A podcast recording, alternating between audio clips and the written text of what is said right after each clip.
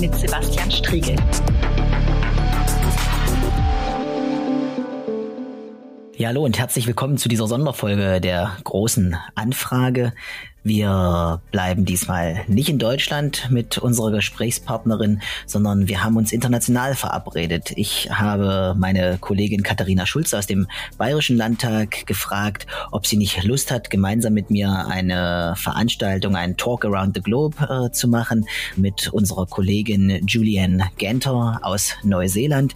Wir wollen miteinander sprechen über die Pandemiebekämpfung in Neuseeland, die Unterschiede zur Pandemiebekämpfung in Europa und warum Neuseeland so erfolgreich ist. Und wir haben uns entschieden, dieses Gespräch, das wir miteinander geführt haben, hier auch als Sonderfolge im Podcast zu senden. Ja, Herzlich willkommen zum grünen Webinar mit Katharina Schulze und Julian Genter hier bei Zoom und parallel auch bei Facebook. Wir wollen heute einen Talk Around the Globe äh, miteinander veranstalten und haben uns vorgenommen, nach Neuseeland äh, zu schauen. Wir wollen äh, nach Neuseeland schauen, weil Neuseeland in den vergangenen Monaten viel, viel besser durch die Pandemie gekommen ist als äh, die Bundesrepublik Deutschland, viel, viel besser als äh, Europa und als viele andere Staaten weltweit. Und wir wollen fragen, was hat Neuseeland in den letzten Monaten anders, vielleicht auch besser gemacht? Okay, and I'll now change to English, and I uh, would like to say a very, very warm welcome to New Zealand. Hello, uh, Julian Genter. Uh, it's uh, good to have you here in our webinar and uh, would like to talk this evening, or for you, it's the morning, with you uh, about New Zealand's COVID uh, response over the last month, uh, really. And I think you're a very good expert uh, for this because you have be, you are a member of the New Zealand Parliament for the Green Party, and you are responsible for the COVID 19 response policies in your parliamentary group. And I think it's good to have you here tonight as an expert. A very warm welcome to you. Thank you so much. Uh, kia from Aotearoa, New Zealand. Uh, as Sebastian said, I'm Julie Anne Genter. I'm a member of parliament for the Green Party. And really, to talk about New Zealand's COVID response, I'll probably go back almost exactly one year because that's when it really started. And one year ago, I was uh, Associate Minister of Health in the government. I didn't have full responsibility for COVID 19, but as the health spokesperson for the Green Party, I was very involved we had a coalition government of Labour, one other party, New Zealand First, and the Green Party. Now, since then, there was an election in October, and the Labour Party won a full majority. So the Green Party is no longer formally in government. Our two co leaders are ministers outside cabinet. But at the time, about a year ago, I was a member of the government, and uh, probably the most critical thing for New Zealand's response is we were lucky that we got cases a little bit later than places like New York and Italy. So we could see very clearly that they were having their health system completely overwhelmed. And uh, that allowed us to take probably more drastic action than would have been politically possible if we had just been getting cases um, earlier. And so it was when we did the analysis, um, it was clear that we didn't have very many ventilators in the country. We don't have good capacity in our hospitals. Um, because, uh, well, prior to the coalition government, we had nine years of a more right wing government that sort of ran down the health system and that had capacity had not been built up. So, in preparing for our health system to be overwhelmed and to deal with it, uh, it became very clear to the members of the government that we actually had to do whatever it took to stop a widespread outbreak from happening in the country. The other factor I think was really helpful for us is that we have some scientists uh, who are really good at science communication and they're kind of popular. They write for blogs or they um, more popular journalism and they used their science skills to and worked with some creative artists to put together information that really helped people understand what they needed to do to stay safe and this is where the concept i think of a bubble came up So they used really simple language and they were advising our prime minister directly. So when uh, it was about one year ago, I think, when we made the decision within about a week. Firstly, that anyone coming into New Zealand would have to self isolate for two weeks. But within about a week to 10 days, it became clear that that requirement was not sufficient. And so from that point, the government started setting up a managed isolation program where uh, basically we said no one can come into the country unless they are a citizen or a permanent resident or there's some exceptional special circumstances. And because New Zealand is a country that relies a lot on tourism, we had many hotels that were really going to be in financial trouble. But then this became kind of an asset. Uh, so we were using hotels then and have been using hotels for a quarantine system. So anyone who comes into the country has to spend two weeks in, in a facility where they will have very minimal contact with anyone else that will be tested for COVID 19 now three times. Um, and uh, there's very, very, you know, a lot of work goes around the managed facilities. So there's cleaning, there get, you know, the food and the laundry is all very carefully managed to minimize the chance of any spread of COVID 19. Then the the most instrumental thing for us was our first lockdown. And because we had these scientists advising the government, and it became clear we couldn't afford to have a lockdown, and other countries were already having longer lockdowns, like Italy. We um, we basically the prime minister announced at a press conference that we would go into a level three lockdown. We have four levels, and four is the strictest, and we've only had the four that one time for about seven weeks. And so she said within two days, everyone is going to have to stay home and self isolate for at least a month. And she and our head of our health system, the director general of health, gave almost daily press conferences where they talked about the number of cases. They reminded people with very clear, simple messages to stay home, save lives. And there was a really, I think, good uh, framing of it so that people felt they were all in a team together, working together. And this has led to many a very high compliance rate with the lockdown. Um, but we only had in the in the end that four week lockdown or one month lockdown ended up being extended to about seven weeks. And then when we moved out of the seven week lockdown, then um, it was into level three, which is still a pretty strict lockdown. So when I talk about level four, I can, I can send you the information on our, our public information on what level four meant. It meant um, no schools are open, no childcare, only not even road construction can happen. The only essential workers who are allowed to go out and do work were people working in supermarkets, people working in healthcare, and even healthcare. It was quite restricted. Um, so a lot of normal procedures were put on hold under level four. It was only kind of the most urgent ones. And during this period, then uh, health providers and schools had to pivot if they were able to try and do their activity online.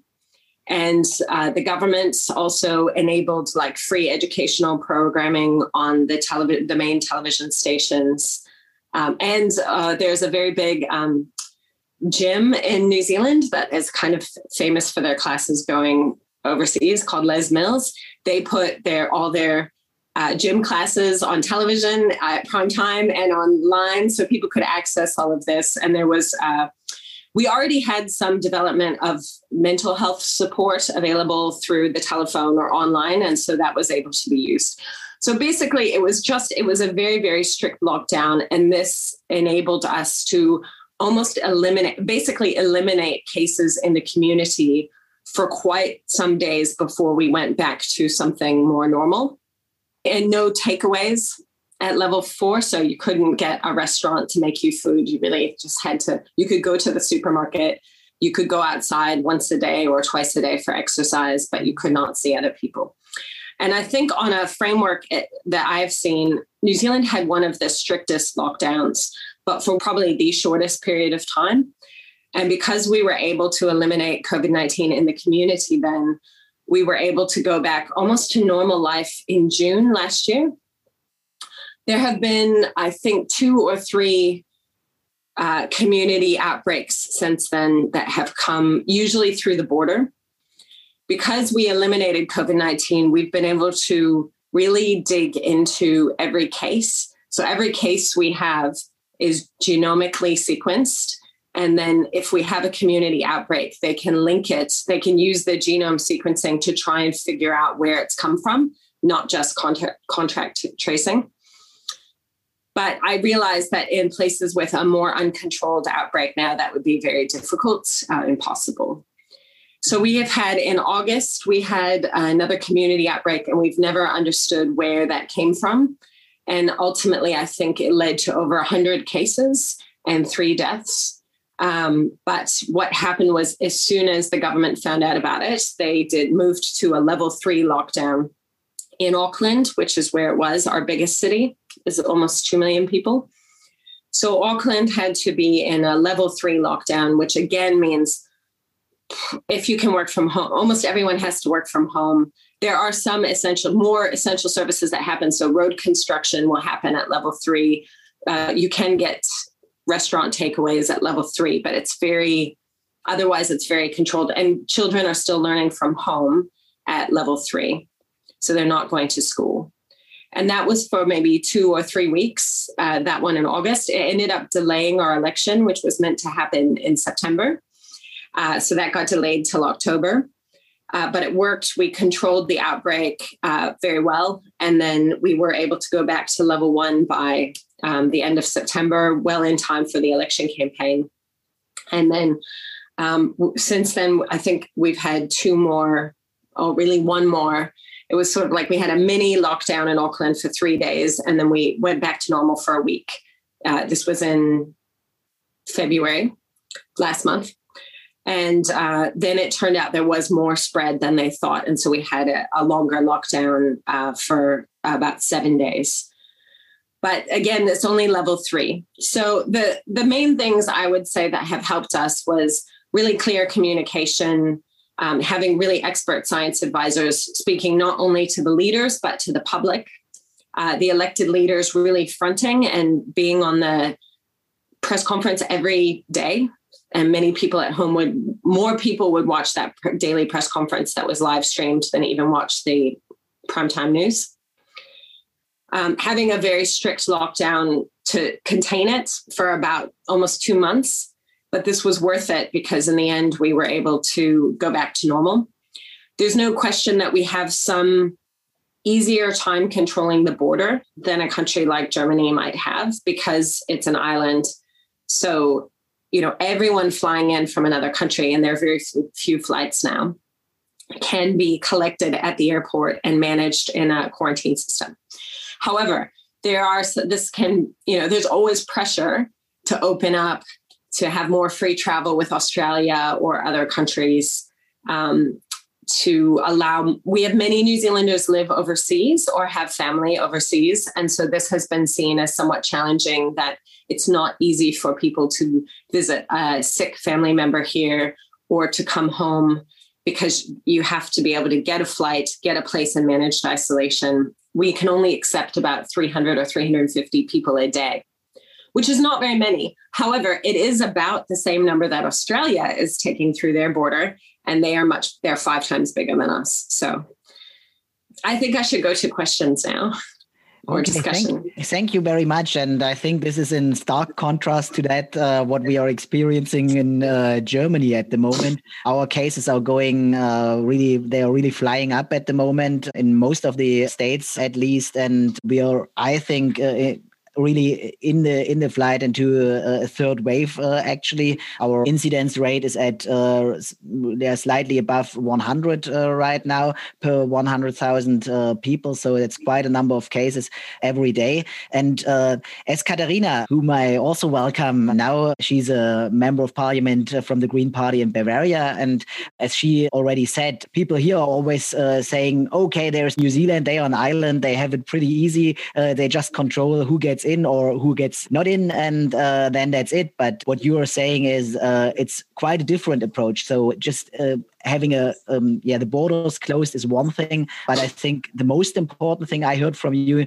now is communication and listening uh, to the science first um, as a as a precondition and then communicating it getting the message out. And i th think i would like to ask katharina at uh, that stage if, if, she's seen something similar in germany as yet or whether what, what how are you looking at the situation here? So thank you julianne for the interesting input um, it uh, was really, really good to get to know uh, even more what you in New Zealand are doing. And Sebastian, I would totally underline the importance of good communication. Uh, as a Green Party in Bavaria, we started to address this issue from the beginning because we have a minister president, um, the head of our state, who always was talking like, I will protect you I will fight for you against the virus.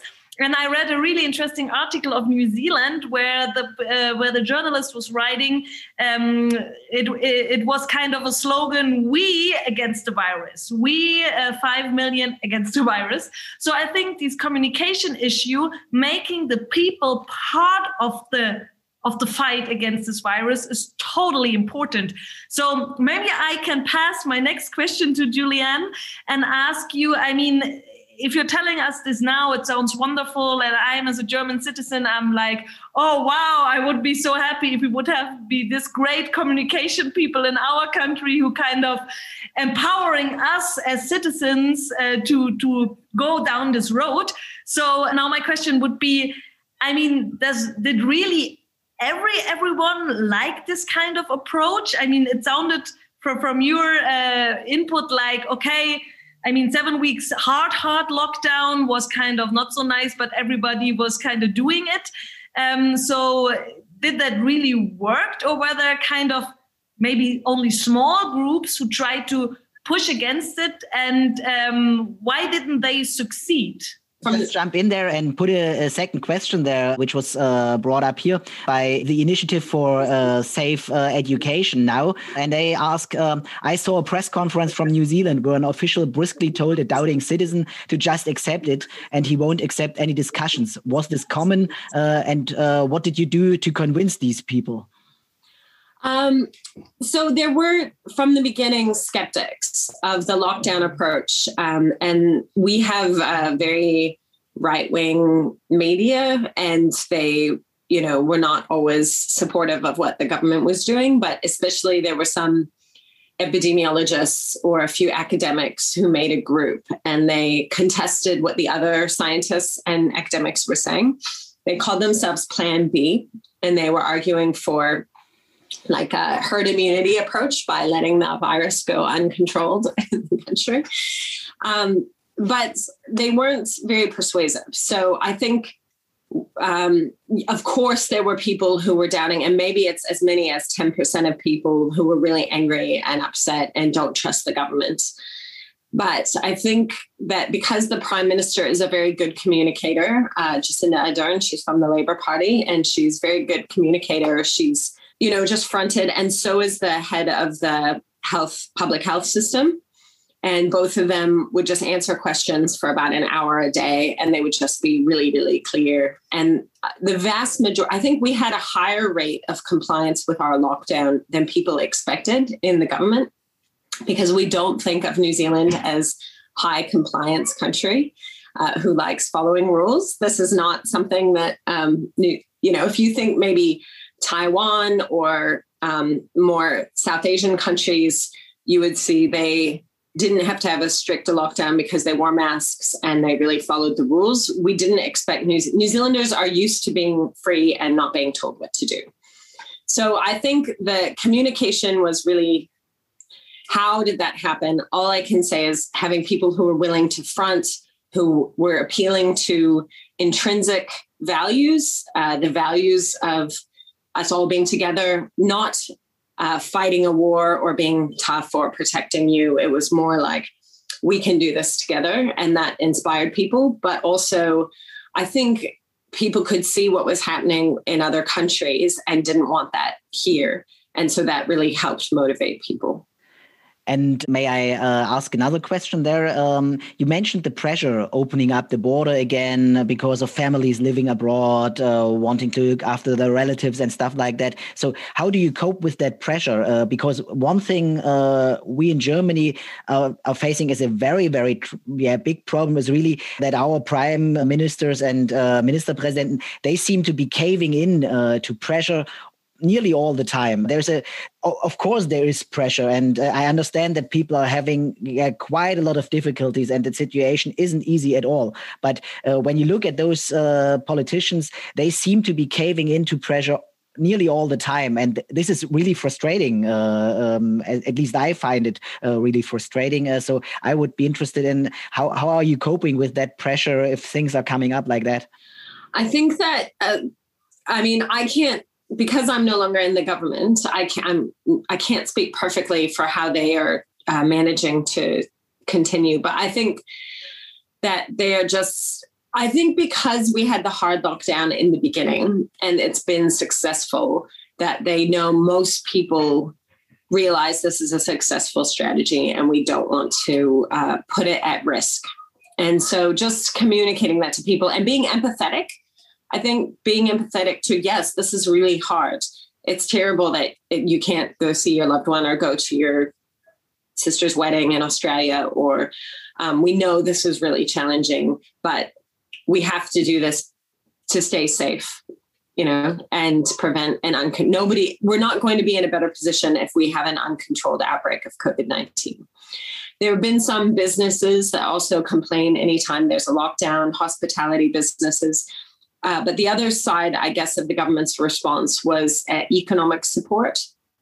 So when we went into the lockdown, they put money out to any business or any employer that said that they needed money, and that um, and they increased the um, benefit social support that was available to people who lost their jobs due to COVID, so that they could still pay their bills. And what this meant is we didn't have quite as an economic recession as was expected. Um, but we have another problem, which is a, a different problem. the um, due to a lot of uh, quantitative easing from our reserve bank, uh, we have a house price problem. Our house prices have actually been increasing at a very fast rate over the last year. And I think this is uh, a different problem that the Greens are trying to uh, inspire the government to do the right thing on but um, I think probably making making sure that people had that financial support to stay at home was also a big part of the solution. And if we hadn't had such a strict lockdown and we had to have ongoing financial support for people who couldn't go about their business as normal, that would have been much worse, much harder. Kata. Yeah. Um, uh, I think the what you said, uh, the topic empathy is really really important because we should not forget it's like an an really exhausting, strange, new, hard, hard, uh, heartful um, situation which the whole world is in. So um, giving people uh, like the the acknowledgement that it's not easy and that we know how it's how bad and how how tearful this whole situation is is i think a really good start to kind of uh, get the connection of yeah but if we want to change it we have to do something. So i really like that you put the word empathy in it because i think uh, german politics is lacking empathy and i think this is uh, actually something which is really important and strong. I just wanted to uh, add up and follow up question regarding um, uh, children and their education because uh, in Germany we have the big big debate about like security versus getting the chance uh, to get an education, which is also an right, you know, and getting a good education. Not everybody has a family at home where mother and daddy or mother and mother or daddy and daddy have the time to do the schoolwork with the children. They're coming from different backgrounds. And I mean, if you're losing half a year, a year or one and a half years of your education, or if you're kind of in the last classes until you do your uh, your final year. And then this is something which which affects you and the family and the children of course the teachers.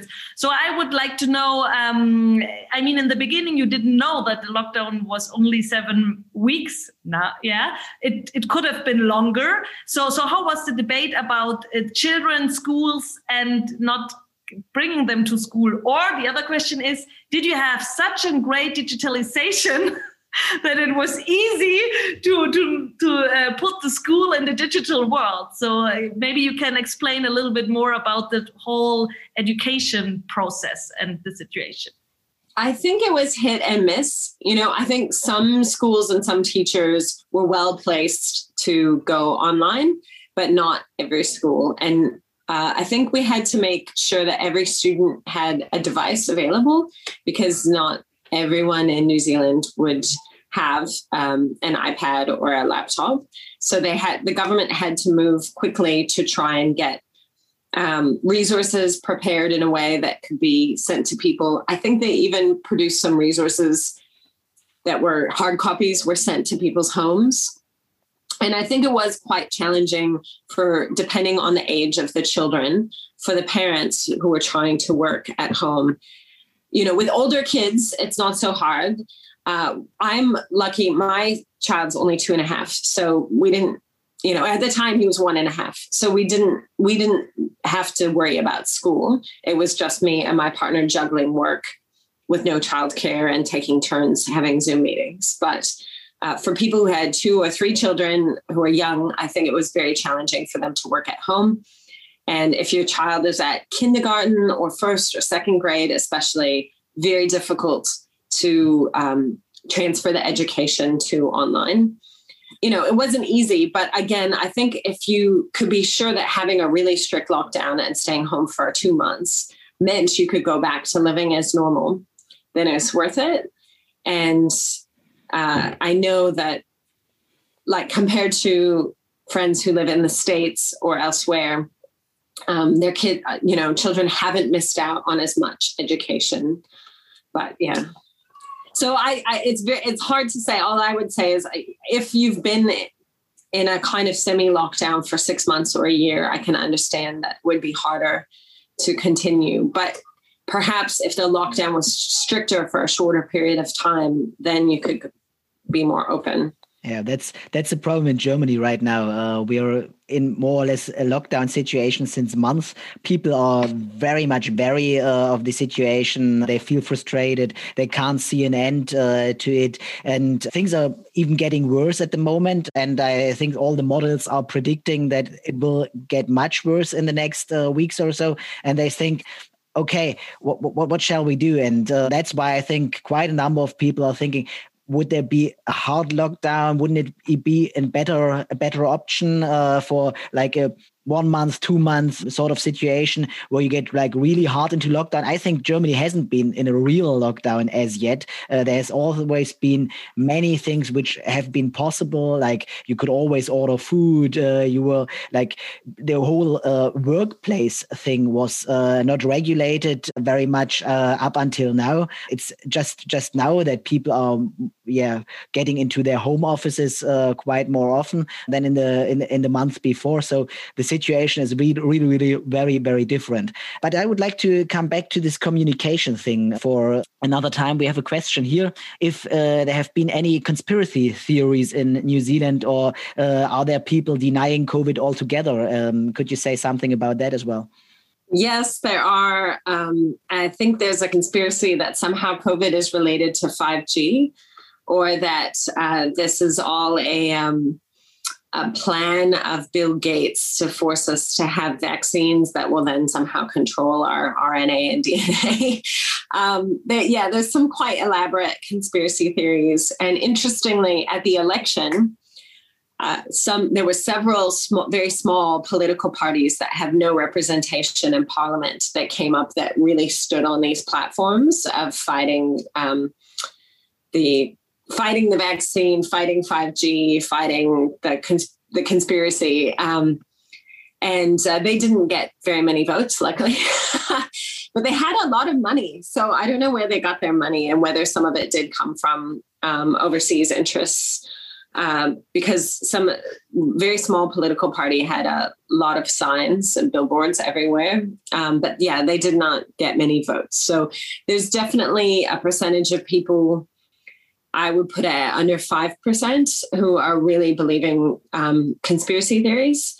And some, you know, even quite reasonable people, maybe like Green supporters who, um, who've been very skeptical about the lockdown approach, even though it's worked in New Zealand. So I find that interesting that they're so skeptical about the lockdown approach when clearly it has been successful here.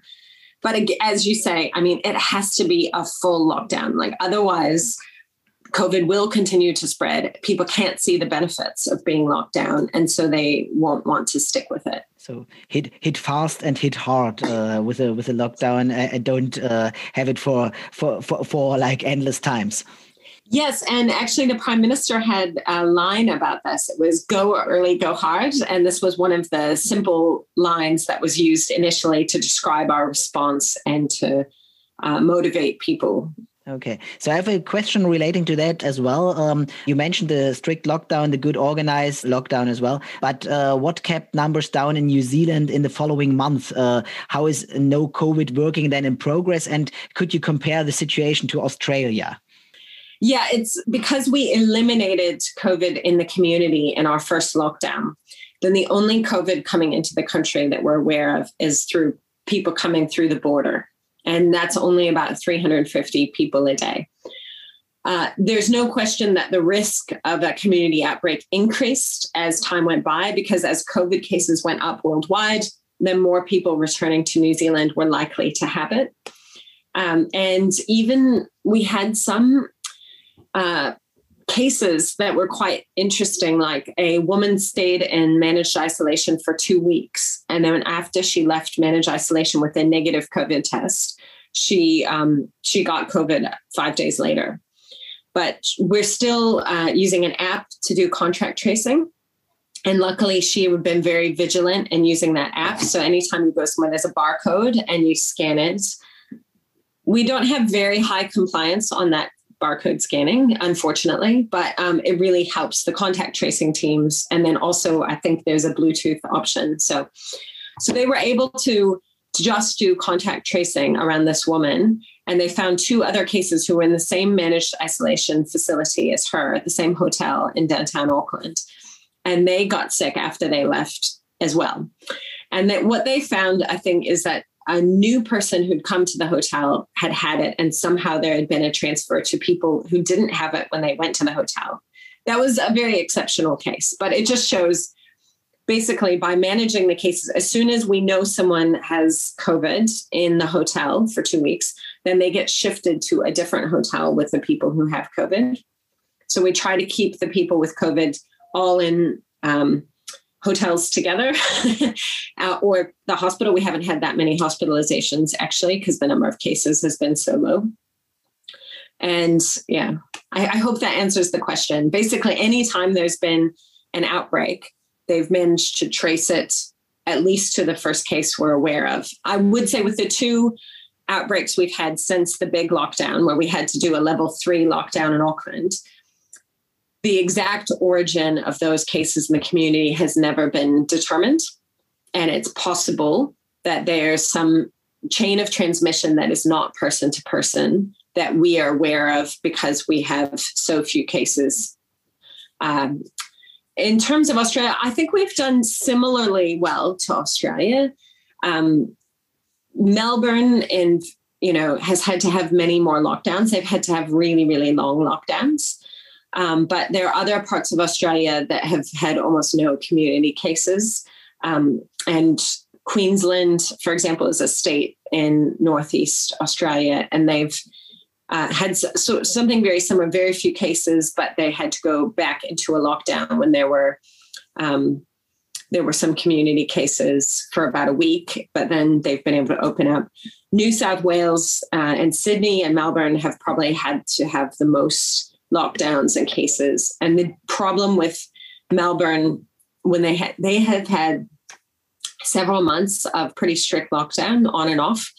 Um, and I think they had a problem with their uh, people working at the border, like working in the hotels that are the isolation hotels um, were not really observing the strict protocol.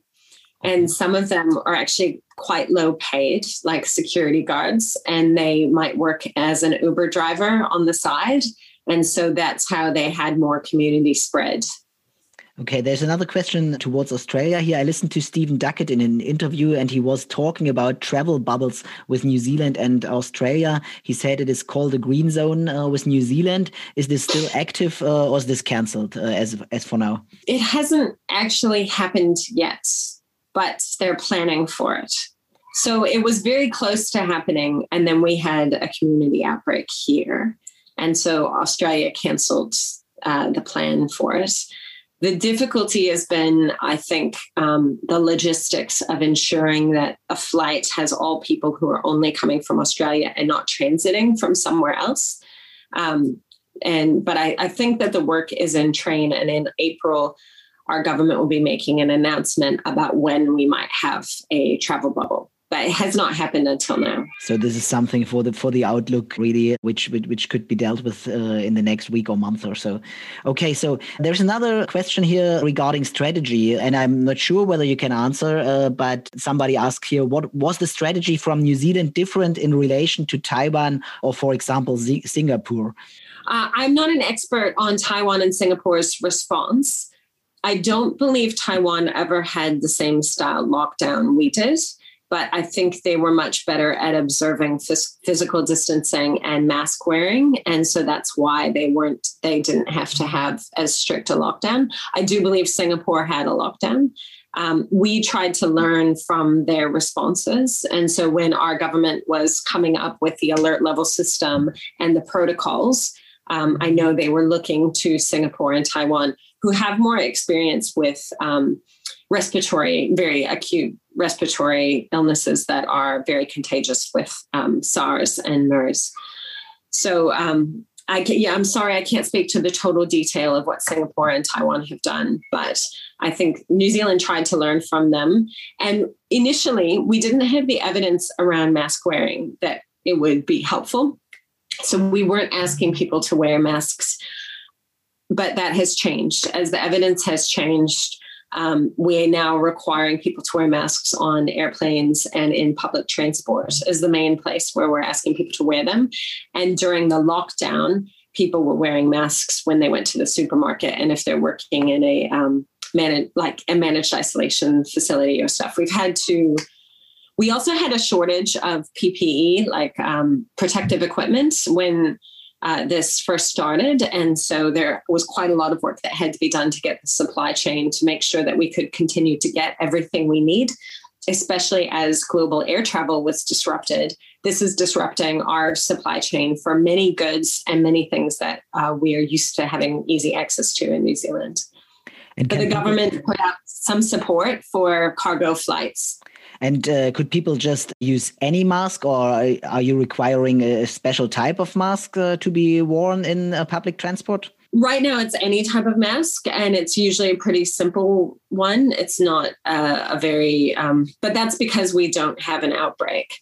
Um, in the medical facilities, um, especially if we had a community outbreak, then um, essential workers and people working at hospitals or medical facilities would be um, having very high quality masks um, that are specialized and certain to protect against the spread of COVID.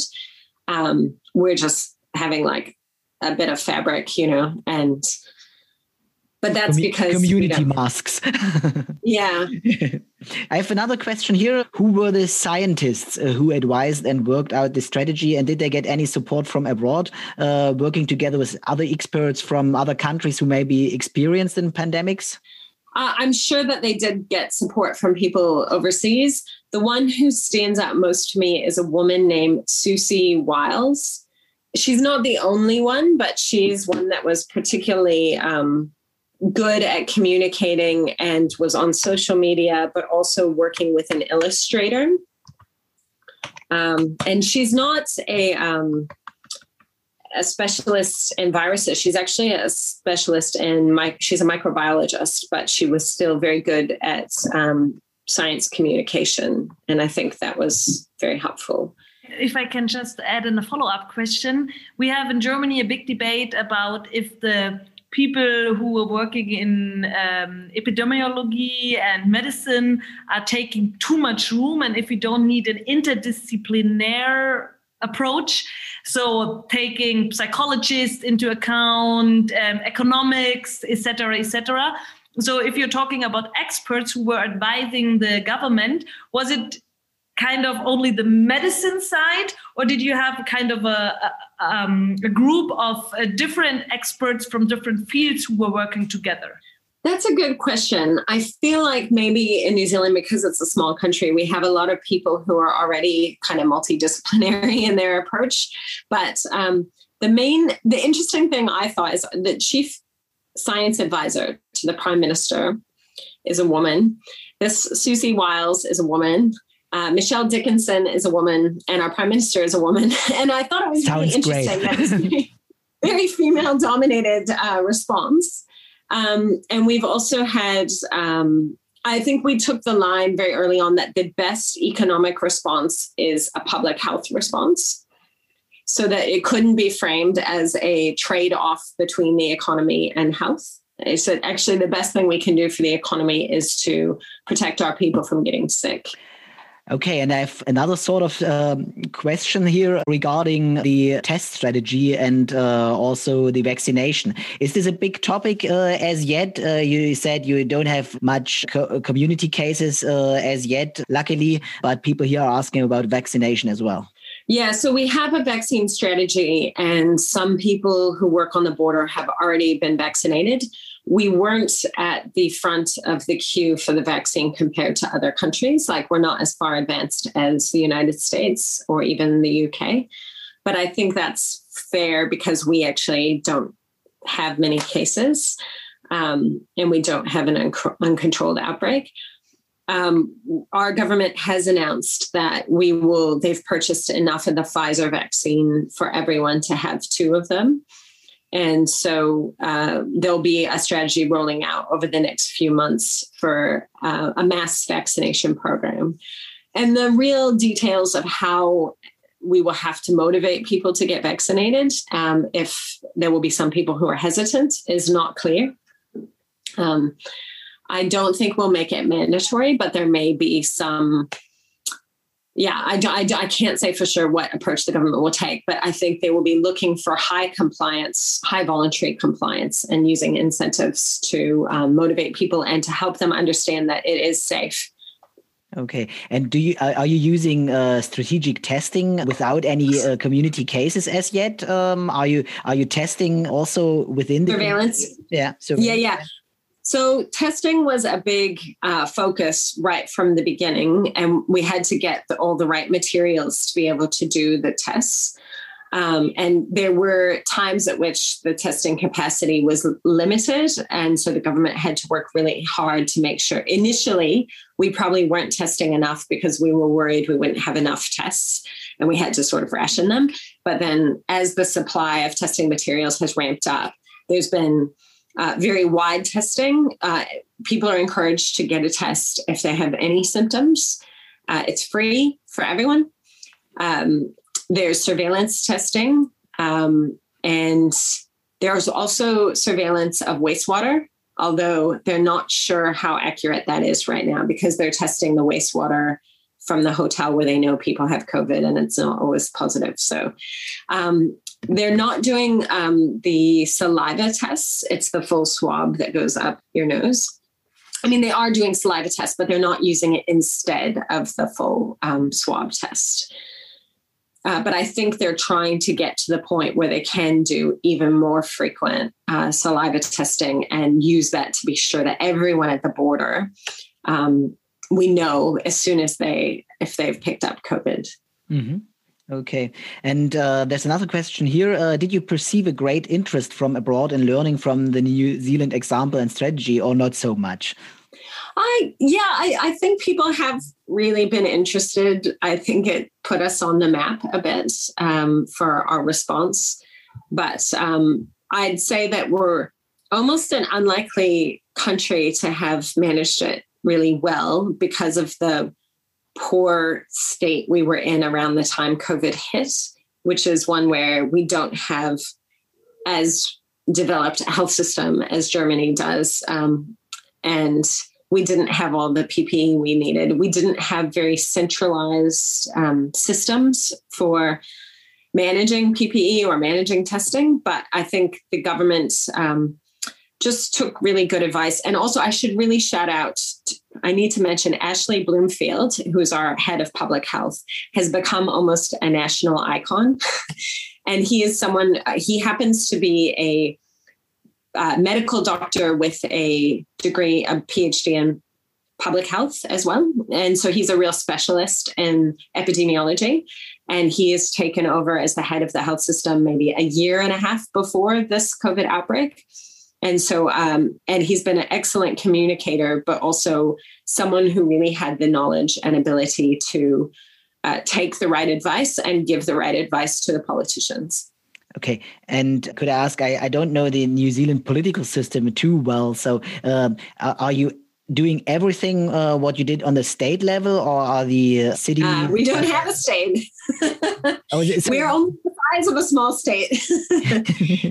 There's only five million people, so uh, we only have a we we do have a central government, and then we have uh, municipal local government for the city, and maybe regional. But the regional government is only looking after things like public transport or uh, water regulations. They're not. Um, we have a, district health boards, so there's about 22 different regional health bodies for our public health system, but mostly it's um, had to be uh, directed from central government so a, a more direct approach. Uh, so uh, I have another question here, um, and you, you, you started uh, talking about this early on uh, uh, already, but maybe you could dig in uh, further there. do you think that depression is becoming a problem now in New Zealand? In my family, three people started needing th therapy because of mental illness due to COVID, and I was wondering if the same thing happened in New Zealand. Uh, I can't speak to the exact numbers, but one thing that is very interesting is that during our lockdown period, it looks like our uh, rates of suicide went down. Same here. Um, yes. Which some people were saying they would go up, but they did not. They went down. And I think it's because people, even though they were home alone or just in a small bubble, they felt a sense of solidarity and purpose with the group in responding to COVID 19. It is possible that depression and anxiety have altered somewhat during the year, but um, I, yeah, I can't speak to what the rates are. I think because we've been able to go back to living normally most of the last year, and there's been financial support for people, I think we've we've probably done okay. There's one um, thing I just thought I should mention, and I wasn't sure if Germany has done this. Because we're a small country, we um, we did have to restrict people's travel between the two islands and really between um, different regions of New Zealand when we have a lockdown. Australia stopped travel between states uh, early in their response. And I think that has opened up more, but sometimes it gets shut down. Like if Melbourne and Victoria have a big lockdown, then there's no one can travel into or out of Melbourne. And I was just wondering if in Germany there's been restriction in the lockdown in traveling around the country, because I think that would be pretty critical to stopping outbreaks. Uh, Kata wants to answer that. Yeah, I mean, we're having this discussion a lot because, as you mentioned, we are in the middle of Europe. We don't have 5 million people, we have over 80 million people, and we are in an Europe, which where we are very proud that we normally don't have border controls, you know. So uh, this is a big debate, also political. What do we want to have? We have a lot of families who one person is living in the one country and the other in the other country. So there's also I mean, there are many aspects to bring into account, but we don't have in Germany the rule that if there is, I don't know, a high number of cases in one in, in, in one um, area, then the people are not allowed to go somewhere else. And so that's why I would like to ask you was it just kind of a rule which everyone was uh, um, uh, which everyone followed or did you have kind of i don't know military or police standing there really having a, a look that nobody is is, is getting out uh, of the of the area we did have police quite involved uh, during the very strict lockdown in fact police were there speaking to the rules at the same time as the public health um, Ashley Bloomfield was. And in some ways, police were more strict than what the public health advice was. Um, but I think they did that because they wanted to be in a position to have simple rules that could easily be enforced. And um, there's road checks outside of Auckland. When we have gone to a level three lockdown only in Auckland, um, you have to drive. It can take hours to drive uh, out of the city because um, the police are stopping everyone and asking them where they're going and if they're allowed to travel or not. And I think shutting down this travel is absolutely essential to stopping the spread of the illness. But when we don't have a lockdown, as we don't now, uh, we can travel anywhere. I was in the South Island last week for a conference in Dunedin. I went to a conference, a Greens conference in Christchurch, and the week before that, I was in Auckland for a big, um, yeah, yeah. So we the, the good thing about being so strict about it is that after a few weeks you can go back to normal. I mean, that sounds really good and nice and perfect. And uh, as far as uh, you said, you would say uh, to us, uh, restricting traveling would be one part. Now, Sebastian and also I also explained a little bit how the situation is in Germany at the moment. Uh, we are now one year into this pandemic. We are in the middle of Europe. We um, we have uh, a, over 80 million people living in our state. Um, so, um, what I mean, you, you cannot advise us in details, but but but but if you're thinking about this situation and comparing with the, with your situation, which you had, and you were really really successful, so congratulations. Um, do you have I don't know one or two tips which you would say?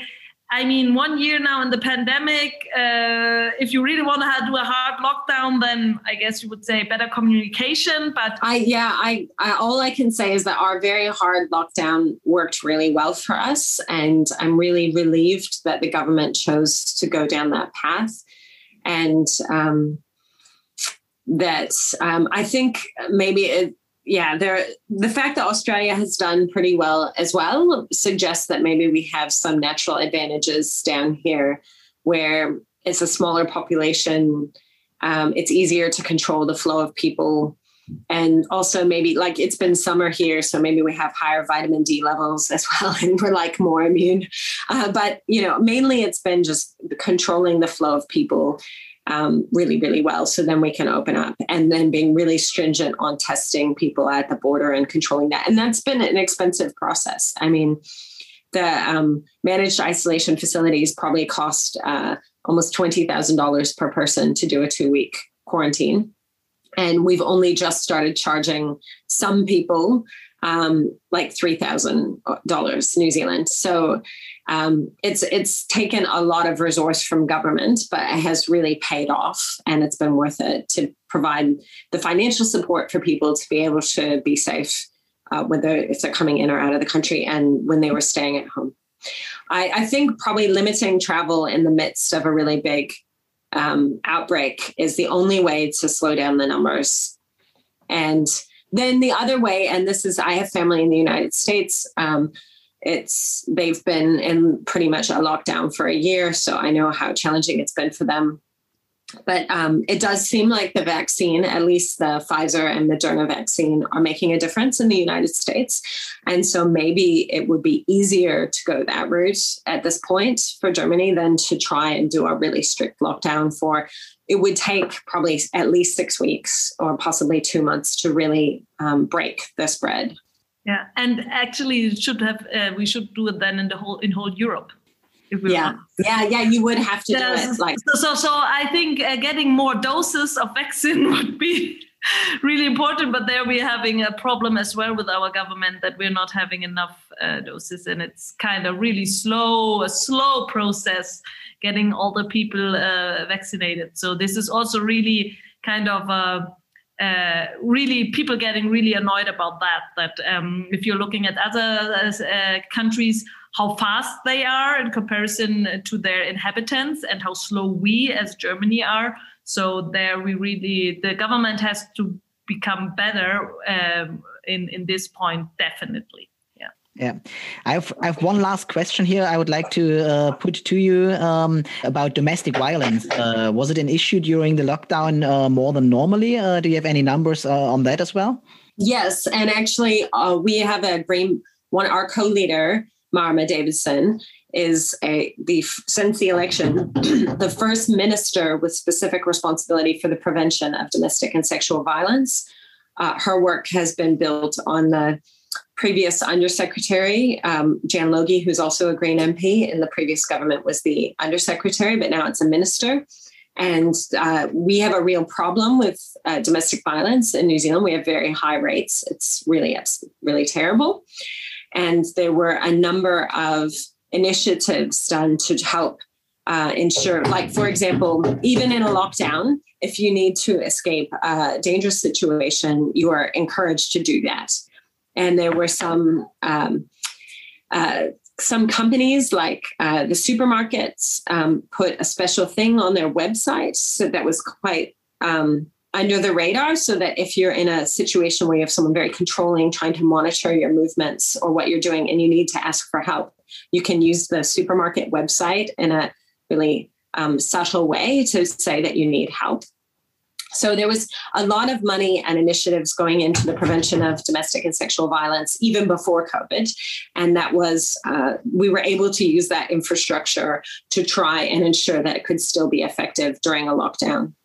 Okay, that's good. To, that's good to hear because this is an issue here as well, uh, and we and we see it in the numbers now, uh, also from the police that this has been a, a big issue uh, within uh, the pandemic, uh, and it needs to be addressed to be handled uh, properly and actually better. So, if I look at the the things you've said during the last hour or so, and if we take out the island thing, uh, Germany won't be an island. Uh, this this will not be possible. But I think uh, there's uh, at least a number of lessons to be learned looking uh, towards New Zealand. It's you listened to the science, so science advisors were very important uh, for you.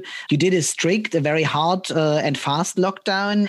You had simple rules. You said to follow for the people and you communicated it uh, very well uh, so that everybody felt a sense of a mission uh, towards a, a, common goal there. Uh, we can do it together and a good framing there. And uh, i think this might be um, an advantage as well. You had women as leaders as politicians as experts uh, who advised you and, and, this might be of some good as well here to to bring forward the whole thing. So i think there's quite a lot of things germany can learn uh, from New Zealand. And I'm very glad uh, that we had the chance to talk to you uh, tonight or this morning in New Zealand. and thank, thank, you so much. And thank you so much uh, for being with us. No problem. My pleasure. Thank you, and um, good luck. I hope things get better soon. We will. We will. We'll try to do so, and uh, good luck for you, your work, and hope to see you again in better times. And uh, if you're around in Germany, come around to the Green Party as well. We'll be happy oh, in Saxony-Anhalt and in Bavaria. Goodbye. Bye bye. Thank you. Auf Wiedersehen. Auf Wiedersehen. Auf Wiedersehen.